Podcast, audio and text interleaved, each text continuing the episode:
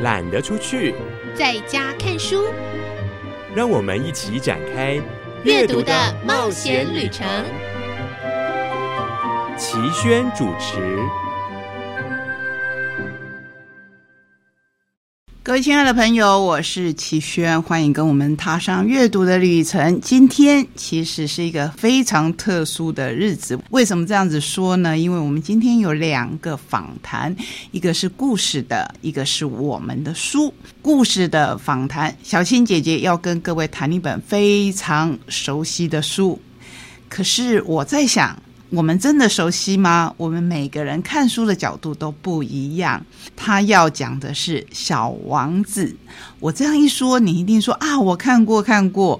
就算是没有看过的人，大概也都听过。《小王子》实在是有太多太多的面相了。小新姐姐说，她之前一直都没有觉得《小王子》的面相原来是这么的动人，直到这一本书的出现。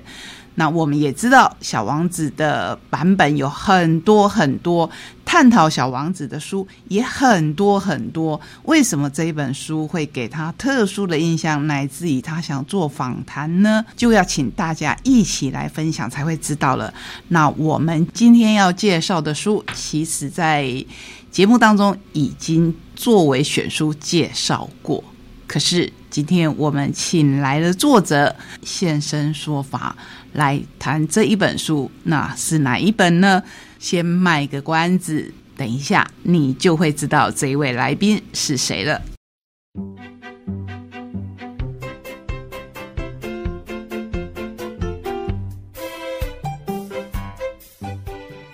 打开故事书，听我说故事。欢迎进入打开故事书，听我说故事的单元。我是小青姐姐。今天要介绍的这一本呢，是由小天下所出版的《小王子》图像版。小王子 Little Prince，我想很多大朋友小朋友都耳熟能详。而这一次呢，我们特别介绍的是小天下所出版的图像版，它有什么不一样呢？今天在我们线上邀访到的就是小天下这个系列的主编方美玲，方主编，Hello，你好。呃，小青姐姐，节目的听众大家好。是这次呢，收到这个小王子图像版，真的，其实我自己看过很多不同版本的小王子，那也有一些就是 for 幼幼的，就可能就有很多小王子的插画，然后简单的情节。可是这个图像版呢，是非常呃完整的小王子的故事，但是呢，却是像比较像漫画一样的方式来呈现。最原本完整的小王子的故事，今天呢，我们就要请啊主编来跟我们介绍一下。其实，在台湾也有很多不同的小王子的版本。那当初为什么会想要出版这个是日本的作者他们的图像版呢？呃，就像。主持人讲，就是房间版本实在太多太多。如果我们去图书馆的那个书目查询，会发现那个小王就年代不同年代不同时期翻译，包括从法文翻过来、英文翻过来的版本都非常的多。嗯，其实漫画版之前也有人出过的，所以如果是以一个出版者来讲，是不会想要刻意来再出一本小王子。那契机就是。之前我们有出版过一系列叫法布尔老师的昆虫教具，是对，我们也有访因为因为我们呃就特别关注这这这个作者或者这个会者，嗯，那偶然在这个会者的 Twitter 这样，因为就我就 follow 他的 Twitter，就看说，哎，他怎么有贴了一个贴文说，嗯，他那个哪有哪一天的小王子连载。已经泼上去了。我说：“嘿，怎么会？他同时在做法布，还有小王子的信息，赶快，赶快，呃，连接过去看，然后就发发现说，哦，原来他跟一样跟这位奥本大三郎这个作者，嗯，一起又合作了小王子这个图像漫，有点像图像小说版本。不过当时他们是用连载的方式，就可能一个月一次，嗯，然后以。一次大概固定的分量，有点像在报纸或是杂志连载一样。然后，不过他们是用在电子媒体上，就只有纯粹网络上。嗯，所以他们其实总共大概连载了一年半左右。哦，这么久？对对，所以因为在中间我已经呃知道说他们有这个作品存在，那。以出版人来讲，就大概可以猜得到，他们最后一定会把它集结成书。对，所以等到他们一推出书本的实体的版本的时候，我们就赶快去。其实也是我们在看它连载过程当中，实在是被那个插画所吸引，所以就等到他们一出书，我们就立刻去向日方表达出版的意愿。嗯，那我自己在看这个版本的时候，我觉得，呃。应该说，我在看之前的呃不同的一些版本，有的是非常忠于原著的翻译呀，这样也是厚厚的一本哦。可是我通常没有办法一口气看。小王子的故事其实并不复杂，但是它真的有很多需要去思考的点。那嗯，有时候又会觉得自己看起来，就是光看文字的时候，会觉得都知道是什么字，但是好像没有看懂它的意思，或者进不到那个情境。那我想呢，这次我们介绍的小天下所出版的小王子图像版哦，就。完全没有这个问题了。刚刚呃，方美玲主编为我们提到的这个是来自日本的作者奥本大三郎，他是呃文字的部分。那他的搭档哦，就是漫画这个画家山下浩平。我觉得他们两个的这个文字跟图真的是相辅相成。然后呃，我自己在看的时候，就真的完全有那个情境。所以非常非常的帮助，我想看到这个图像版的大朋友或小朋友更加的了解真正小王子的故事是什么。因为我就有稍微调查一下我身边的的这些朋友，不管大人小孩，我说你们听过小王子吗？有，小王子在讲什么？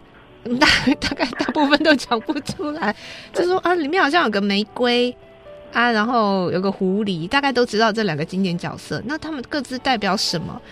他们都不知道，但是我看完这本以后，甚甚至我带给我的大女儿啊，小女儿是五年级，大女儿是国三，他们终于都知道原来这是一个什么样的故事，会带来什么样的感动了。所以呢，我觉得手上这本《小王子》图像版是非常值得推荐给爸爸妈妈自己再看一遍，或者呢，让小朋友可以在第一次还没有接触到小王子的故事的时候，你可以先让他看这一本。这样他会对于以后如果再去阅读呃所谓比较忠于原著的译本的时候，相信他会更加能够感受到里头的经典桥段的这些哲思啦，或者是寓意。那接下来要请主编为我们分享的是，您刚刚提到其实是您自己诶发现到哇这个。非常珍贵的这个宝藏，然后把它引进来。那但是在把它做成这个台湾的版本的编辑过程中，有没有什么难忘的事情或者是有趣的事情呢？嗯，其实他们两位作者在连载之后有做一个，他们等于分享一下他们创作的过程，还有他们自己接当初接触小王子的一些经验，然后就知道说哦，其实。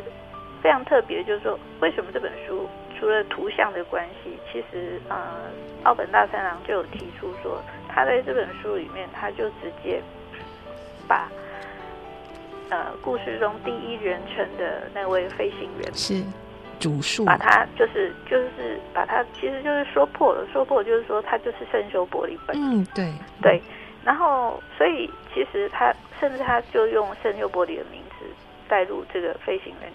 在这个书里头，那这个这一点，其实我们大部分之前接触过小王子人，大概也都隐约有一点觉得是圣佑伯里自己的自传。可是，其实他把它直接说破之后，我觉得这个带入感非常重要，就是再加上图像的关系，我我们为什么会觉得好像每一个字、每一句话 都看懂了？我觉得这个这一点是很重要，因为。你在看这本书的时候，其实你就是飞行员，读者就是飞行员。然后是你在跟小王子对话，那个亲切感跟直接的感觉，会让你就再加上画面一格一格的细腻的辅助之下，所以为什么这本书会这么深深入人心？就是说，你好，你看懂了他们两个之间发生的这七天发生的每一件事情，然后他们呃小王子告诉飞行员他在星球之间的点，都是因为这个代入感，我觉得是非常重要。然后再加上在画面的部分，那个三亚号屏也非常用心，因为从文字要再转入一格一格的分格动画的时候，其实做。会者也必须要有自己的观点。嗯嗯。那有一次呢，我看完以后我就很很感动，我就自己再把全书翻完一遍的时候，就发现说，其实我最后一章这本书的最后一章，其实是非常非常呃有时空穿越，就是我们这几年流行一个叫穿越剧。嗯，对。他他接到他六年后以后，他重新坐上另外一台飞机，就是。圣修伯里本人他的最后一次任务，因为我们知道圣修伯里最后是下了飞机出任务的时候失踪，呃，迷航就是可能就是消失在地中海附近的一个海面上。嗯，然后他把这两个事件把它结合在一起，然后然后最后就是我们感觉让他好像是开着飞机最后停在最后停格是在一个天空上，然后天空的旁边有一颗星星。是。所以很多人看到这边的时候，都会有很重的感伤的感觉，就是你就是那个飞行员，然后你也知道说，圣修伯里他最后到了天上，跟小王子呃又相会了，所以所以我觉得他们两个都同时有把做了很足的功课，然后也把自己的观点放进去，所以会让这个版本非常的特别，而不是只是一个忠于原著的一个。改变而已。嗯，今天呢，我们跟大家介绍这一本小天下所出版的小王子图像版。那接受我们访问的是这个系列主编方美玲。刚刚也提到哦，这是来自日本的这个作者，就是奥本大三郎以及画家山下浩平。我们都知道，日本的这个漫画动画真的是世界。他说：“第一，大概没有人敢说他是，嗯，会赢过日本的。所以山下浩平也在这个书后面的附录提到，其实他也曾经去请教过这个高田勋哦，高田勋就是我们呃这个吉普力非常知名的大师。所以呢，我在看这一本的时候就觉得，哎，真的很像看完了一一部动画的感觉。”你就真的非常容易有代入感。那我想，这本不管是大人再次的回味啊，或者是小朋友第一次的接触小王子的故事，都是非常好的一个版本啊！非常谢谢方美玲方主编跟我们分享好书，谢谢您。好，谢谢听众朋友们，谢谢主持人，谢谢，我们下次再见喽，拜拜，拜拜。